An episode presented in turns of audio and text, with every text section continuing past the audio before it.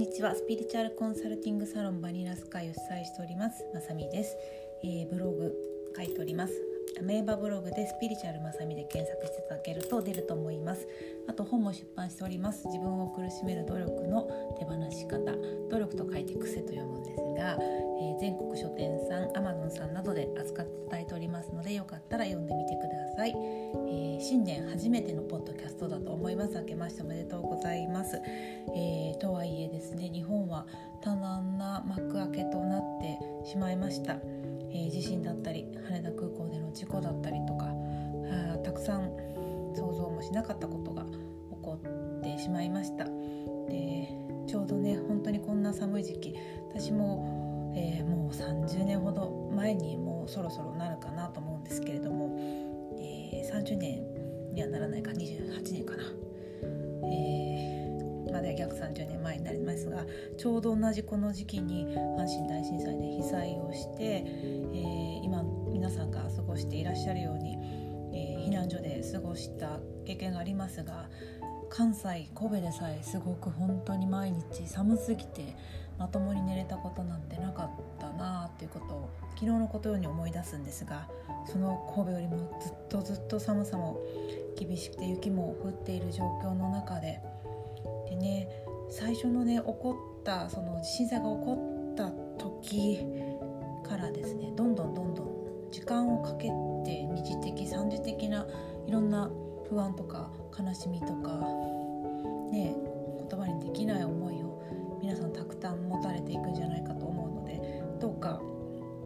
皆さんのそういう苦しみが二次的三次的四次的と広がることがないことをお祈りしています。で私がせ、えー、震災に遭った時に一番、ね、震災を同じように受けている人たちではなくて日本という国の中で私たちだけが取り残されちゃうんじゃないかっていうようなそんな焦りも感じたことをよくよく覚えていますが、できることは限られるかもしれませんがみんなあの他の地域の私たちのような人間も心を寄せているっていうことをお伝えできたらなと思います。はい、であとそうなんですよねやっぱりこういう突然ショッキングな出来事って本当に本当に本当に人間の心の奥の奥に記憶として体験として残るんだなってって思ったことがあってうちの父がうちの父も阪神大震災で被災してるんですけれども今のうちの父がまあ介護状態になっていてその多分通常の何て言うんですかね自制心の利く大人っていう状況ではない状態の彼がですね今までねあのこの北陸の震災以前にもたくさん大きな震災あの震災があったと思うんですがその震災が起こった時に父がパニックになったことって一度もなかったんですけども今回の震災で、まあ、ニュースなんかを見ている中でパニックになってしまった。なので多分自制心がこうちょっと効かない状態で奥深くにあった恐怖みたいなところがね再び湧き起こったんじゃないかなと思うのでそれだけ深くやっぱりインパクトある悲しいことあの驚いたこと苦しかったことっていうのは体の中に記憶されてるんだなと思うので皆さん大人として自制心を持って抑えていらっしゃるかもしれないけどこの数数十年の間にもいろんな大きな震災ありましたからそういう目に遭われた方々がもう自分の中に大人として抑えてはいるけれども出てくる恐怖心とかあると思いますのでそういうものがしっかり癒されたりそういう恐怖心を持っていることを恥じることなくそれをご自身で抱きしめてあげるっていうことをぜひぜひ、えー、なさっていただけれたらなと思います。で私自身も、まあ、うちの父を見て私も大人なので無自覚に抑えているところがあるかもしれないけれどもあの時怖かったあの時辛かった思いっていうのが昨日のことように30年前でさえ思い出しますから今そういう目に遭われている方々、えー、少し前にそういう目に遭われた方々、あるその悲しみとか驚きとか苦しみとか湧き上がることあると思いますがそれ蓋を何ですかね持っていることをジャッジせずに怖かったねあの時辛かったねっていうふうに自分自身に寄り添ってあげる時間を持てたらなというふうに思っています。では今日、えー、皆さんにシェアしたいなとお話があります。で年明けにどんなポッドキャストを撮ろうかななんて、えー、年末考えてたことがあったんですが年末年始に続けて同じようなテーマでセッションさせていただくことがあってで私はこのポッドキャストも100%趣味でやってまして私完全紹介制なのでポッドキャストでお話をすることがお仕事には直結しないのでもう完全に趣味でやらせていただいてるのでだからすいませんすごく不定期なんだけれどもそのなぜ趣味でやらせてもらってるかというと自分自身のセッション、記録セッションの時に、翻訳者としてではなく一人の人間として、まあ、ツールの翻訳者の私ではなくて人間の私として感じたこととか思ったことっていうのってあの心が動くことってすごくあるんですけどやっぱり日々セッションしてると忘れていくこともあるので記録しておきたいなっていうのが一つ。もうどうしても自分だけで記録だとなんとなくの記録で終わっちゃうんですけどある程度人様にお話しするしようと思うとまとめた形にしてというひと手間を加えることになるので自分だけのためだとそのひと手間がどうしても加えられないので皆さんにシェアさせていただくっていうことで私の中でその壁を越えられるっていうところもあって結構自分のためにやらせてもらってるところがあります。で、まあ、自分のために記録をしていくことが誰かの楽しいとかえー、幸せとかにもしつながるんだったら嬉しいなと思ってやってるんですけど私の場合ですねセッションで 2, 2回か3回以上同じようなテーマが続いた時は私にもそれが当てはまる。もしくは同じようなテーマで今苦しんでる人が、えー、今困ってる人が今立ち止まってる人が多いテーマっていうことが結構多いので当初の予定をちょっと変更して、えー、ここ最近続けて翻訳させてもらったテーマ人それぞれちょっとこう方向性は違うんだけど向かっていく先が同じテーマだったのでシェアさせていただければと思います。で個人情報もあるので多少変えながらお話しさせていただきたいんですがえっ、ー、とすごく頑張りさんのクライアントさんで、えー、キャリアもすごく積んでらしてお仕事一生懸命頑張っておられてで第一子を妊娠出産されたんだけれどもまあ、ちょっとお仕事頑張りすぎて妊娠出産でね体も壊されてパニック状心身ともに結構こう追い詰められてしまって一旦全てをストップあのお仕事をストップされてみたいな状態の方が、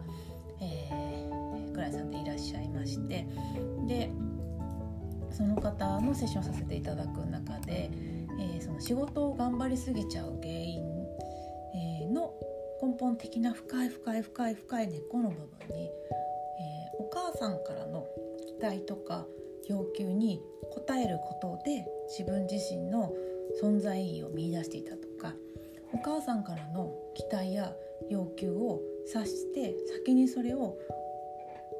動くそれに対して動くことで自分その自分自身の居場所を作るっていうことが癖になってしまっているので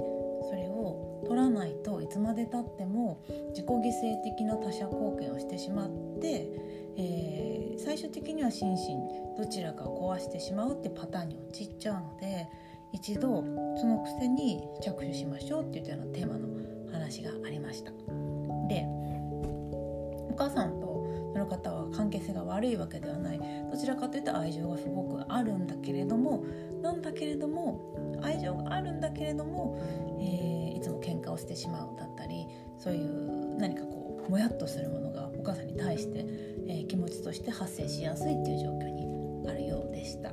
でご自身の方からちょっとお母さんとの関係が何か自分に悪影響を及ぼしているんじゃないかって思うのでそこ見てほしいっていうことがお話としてあって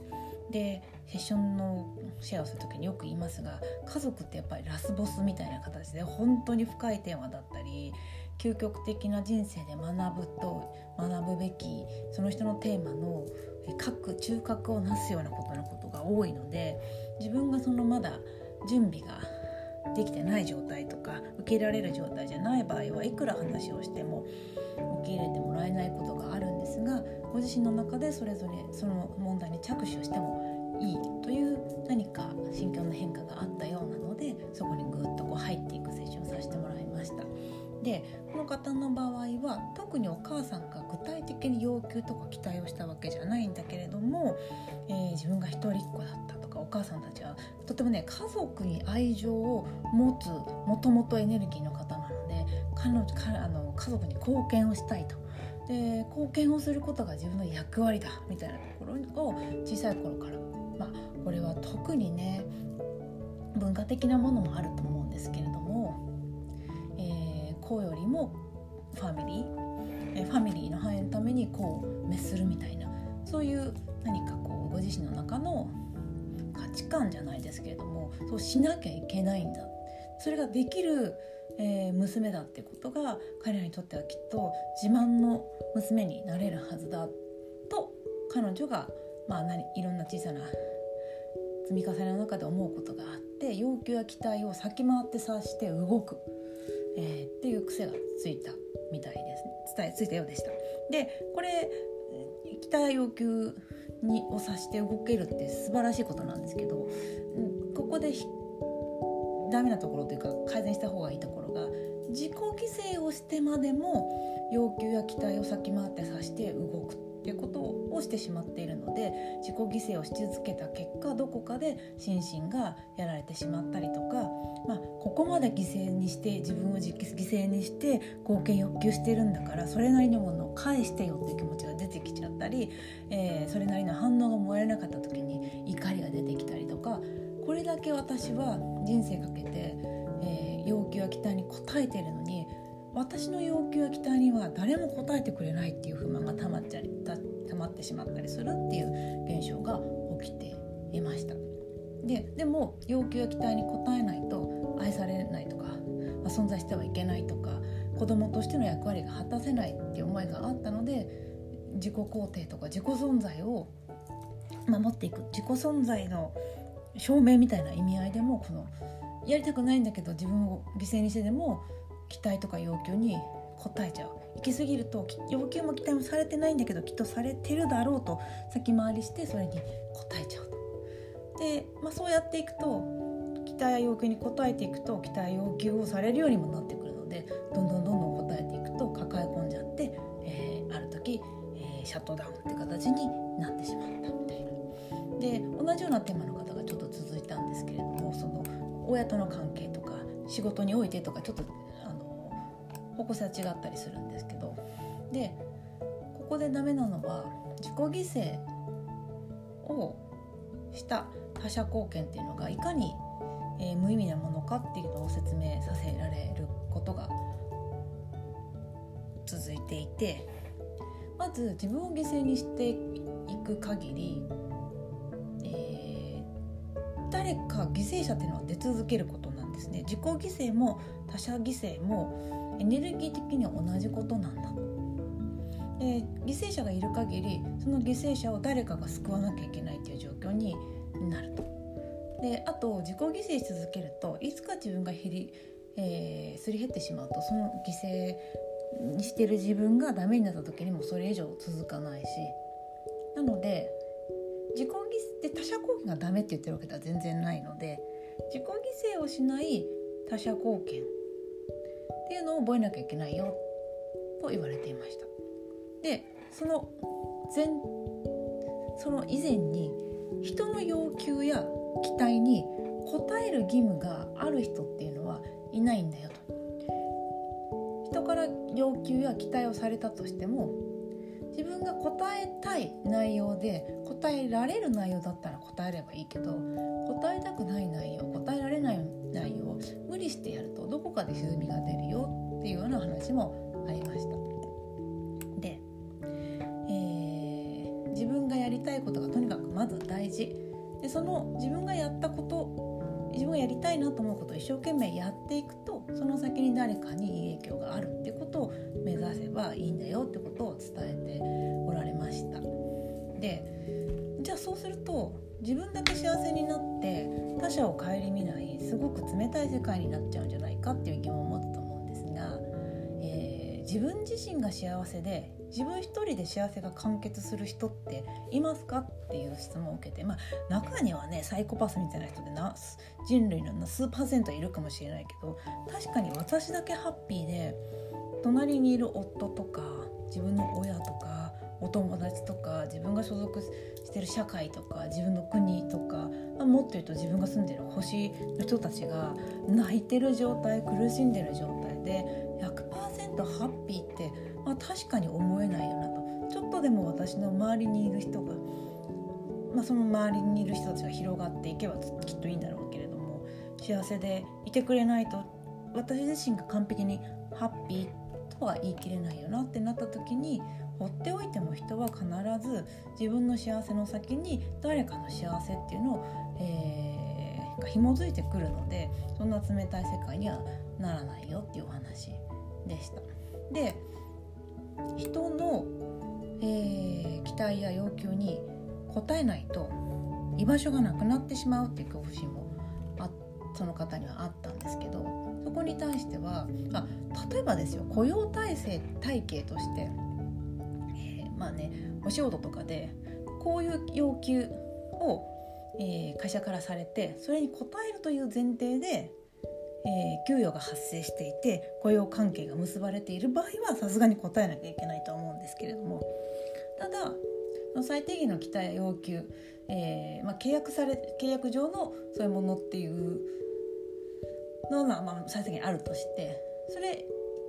を超えたもっと言うとその契約体系にない状態で誰かの要求や期待を誰かが私に対してしてくることは、まあ、その人の自由なんだけど逆に言うとそれに応えるか応えないかも私の自由なわけで。でもしそれに、えー、答えなかったとして愛情をもらえなかったり関係を断たれた場合はうんそれ以上でも以下でもない関係だったって捉えるのはどうかという話で。現にですね私自身も結構この自分の生まれ育ちの中でちょっとまたパターンは違うんですけど人の、えー、期待や要求に応えることで自己存在っていうのを確認しているっていう癖は強く強くあったのでお仕事とか、まあ、仕事以外に対してもそういう癖なんかなんていうのかな自分を自分が死んででも努力して誰かの役にえー、立つことに美学みたいなものを感じた時期もあるし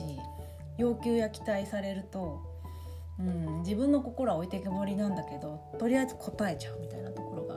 あってそれをとにかくやめようっていう時期があったんですけどそれやそれを一生懸命、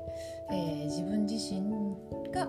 期待答えたい要求自分にとっても、えー、興味があることはやるんだけど自分にとって自分の人生の方向性的に違うことや自分自身が答えたくないと思ってこれは私を曲げることだと思ったことには対応しないようにしていくと知り合いはもうちょっと減っちゃったんですけど友人は減らなかったんですよね。あと共依存的な関係を私はちょっと結びつがちなところがあったんですがこの仕事ではね絶対ダメだと思うんですけどそれが本当に相当なくなりました。で知り合いは減ったけど友人は減らなかったっていうのは本当にそうで。で共依存的な関係も全然なくなって。そうするとストレスも本当に人間関係で相当減ったかなと、まあ、あまりほぼないかなという感じです。でまあよくその方が言われてたのがその方ワンちゃん飼われててこのワンちゃんが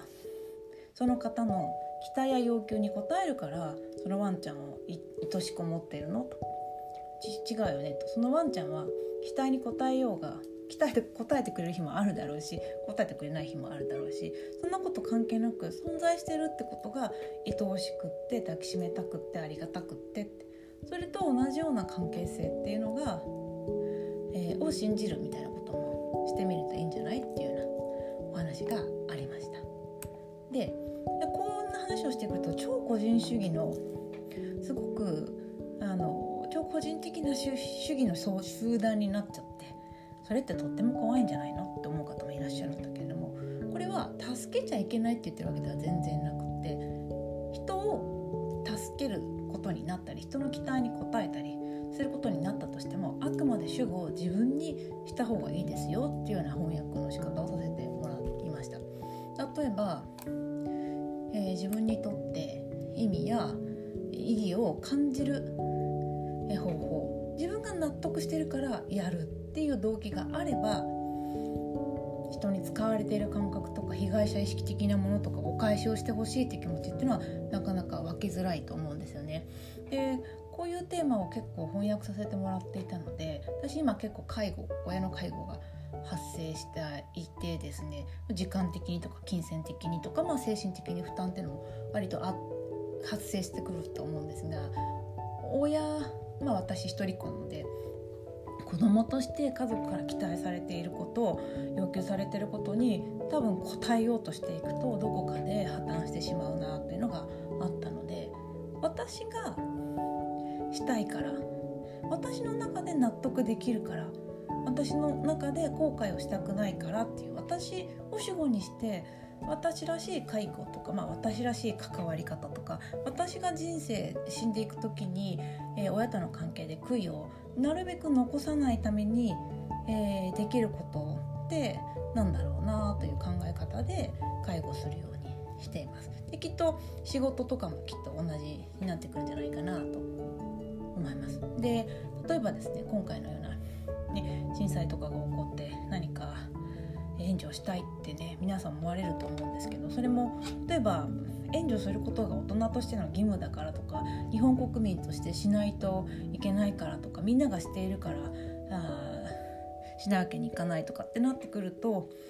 ん、自分自身の中で納得できない状態でやってしまうと例えばちょっとした反応、えー、私もですねサポートしてもらった側なんでよくわかるんですけど避難所にいてもですね最初の1週間ぐらいは本当にありがとうありがとうってみんなサポートしてくれる方に言うんですが1週間超えてくるとまたパンパンばっかりとかあのサポートをねそのいろんな自衛隊の方とか民間の方とかいろいろ入ってきてくれるんですけどあそこのサポートの仕方が悪かったとかあそこの避難所はあんなに質のいい、えー、お弁当が出たらしいけどうちはずっと1ヶ月パンだとかこう文句も出てくるんですよね。そういうのって思ってもみなかった、えー、自分が期待に応えたら喜んでもらえる認めてもらえると思ってやったのにそうじゃない反応が来た時に、まあ、それなり怒りとか、えーこっちだって好きでやってるわけじゃないみたいなもし自分が納得してなかったら気持ちが出てきてしまうと思うんですけど例えば、ね、今回とかだ、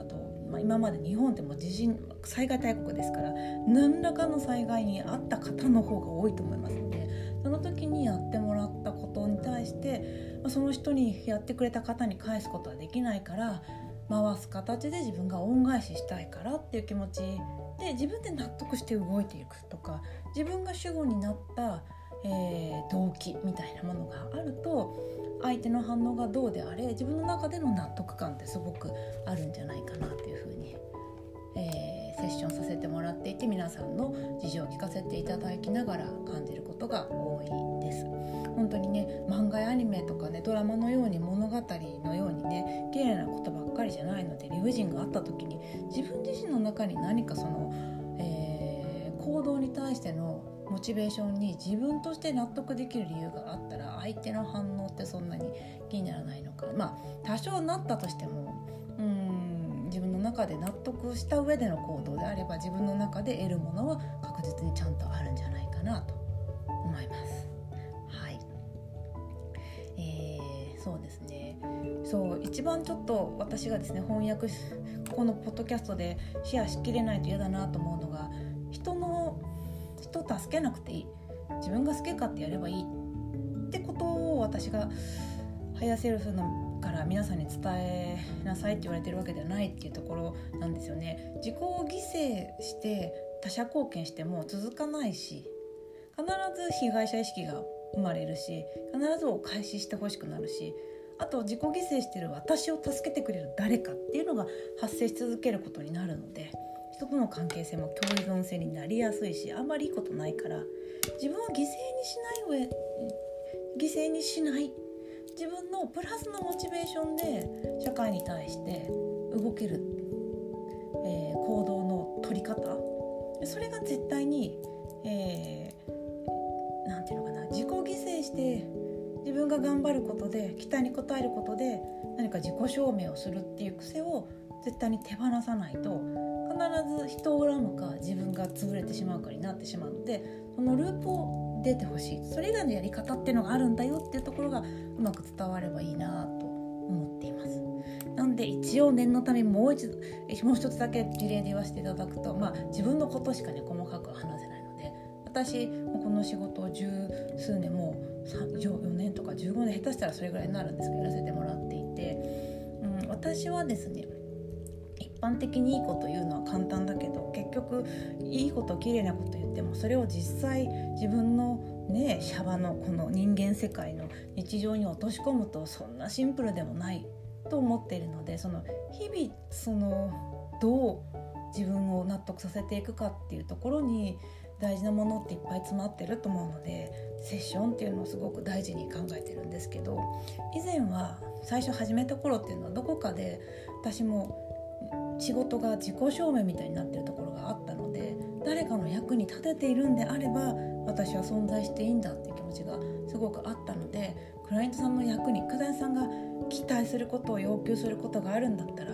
自分がそこに、うん、例えば納得してなくても興味がなくてもやるようにしたりしたりしていくみたいな。そうすると喜んではもらえるんですけど結構共依存的になっちゃったりとかあとそうだな。期待されてると思ってやったことがそうもそうでもなかった時にこっちのがっかり感がすごいとか。あと要求に応えていくとたまに応えないとすごい関係性が悪くなっちゃうとか。なんかあんまりなんだろうな人間関係で少しこれはきっと違うんだろうなと思うとが結構あったり。あと本当になんか日々一生懸命必死になって仕事してるっていう感覚があったんですが、まあ、クライアントさんと共にクライアントさんに教えの翻訳で教えてもらいながらあこういうやり方ってのは良くないんだなと、えー、仕事を自己証明にしてしまうとこのループから抜け出れないしクライアントさんと共依存を作ってしまうと私がやりたいことではなくなるなと思って一生懸命自分なりには強制をしてきたんですよね。で今は自分が探求したいテーマっていうのクライトさんを通して探求させてもらえるのでこの仕事を好きでやってるっていう感じに完璧に変わりました。なので翻訳をするために結構いろんなことを頭に入れてないと見せられるんだけど説明できないっていう状況になってしまうので東洋医学とか東洋哲学とかもちろん西洋哲学とか歴史とかいろんなものを幅広くある程度頭に入れておかないといい翻訳できないと思っているそれを勉強してるんですけどこれは期待されてるから要求されてるかじゃなくて好きでやってるってだけなのでそれが生かされないセッションが続いても別に問題ないしそれが生かされたセッションをした時はどれだけクライアントさん的にはそんなにそのテーマが大したあのインパクトがなかったとしても自分の中であこの点と点が線につながって楽しいなって思えたりもちろんね喜んでいただくすごく満足度も高いし依存関係を結ばないようにもな結ばない距離感で関われるようになったし何より集中はすごく変わらずしてるんだけど前のような無駄なエネルギーっていうのは使わなくなったかなっていうふうに思っていますしまあその共依存的なあの何か自分を犠牲にするからあなたのためにこれだけ頑張るから認めてねって無自覚にやってしまってた時に、えー、関わっていた方がいなくなっちゃったみたいなことはもしかしたらあるのかもしれないけれども、まあ、それはそれかなっていうふうに思えて今はとってもしっかりお互い依存せずに独立精神的な独立を保った状態での、えー、クライアントさんとのお付き合いもできているかなというふうに自分なりには思っています。なので何も本当に私自身もね自己犠牲して人の期待や要求に応えないと自分の存在価値とか存在する場所はないんだと思って生きてきた時間が長かっただけにそのルーティンを手放す怖さっていうのはよくわかるんですけれども、まあ、それで去る人はとかそれで関係性がなく、まあ、知り合いは減るけど友達は減らないとかその大事なものとか自分に合ったものっていうのが逆に言うと整理整頓されるのでストレスは確実に減っているし充実感も確実に上がっているので、えー、自分の居場所がなくなるとかそれによって自己自分のあの自己証明っていうのができなくなるっていうわけでは全然ないんだなというふうに今ではあの納得しています。あうまく伝わるといいんだけれどな、えー、ちょっとですね。皆さんに、えー、人の期待に応える必要はない。人の要求に応える必要はない。ただ自分なりに興味があること愛情があることやりたいことやってあげたいことをやっていくことを止めているわけではないですし、えー、要求期待するのもされるのも勝手だけれども逆に言うと答えるのも答えないのも自由だよっていうところが、えー、個人主義っていう感覚ではなく捉えていただけるといいかなというふうに思っています。うまく伝わるといいな。もう少しちょっと説明の能力を磨かない。最近な年なのかな。なんか頭の回転が悪いですね、えー、精進してまいります。それでは皆さん、えー、寒い日が続きますのでできる限りあったかくしてお過ごしください。失礼します。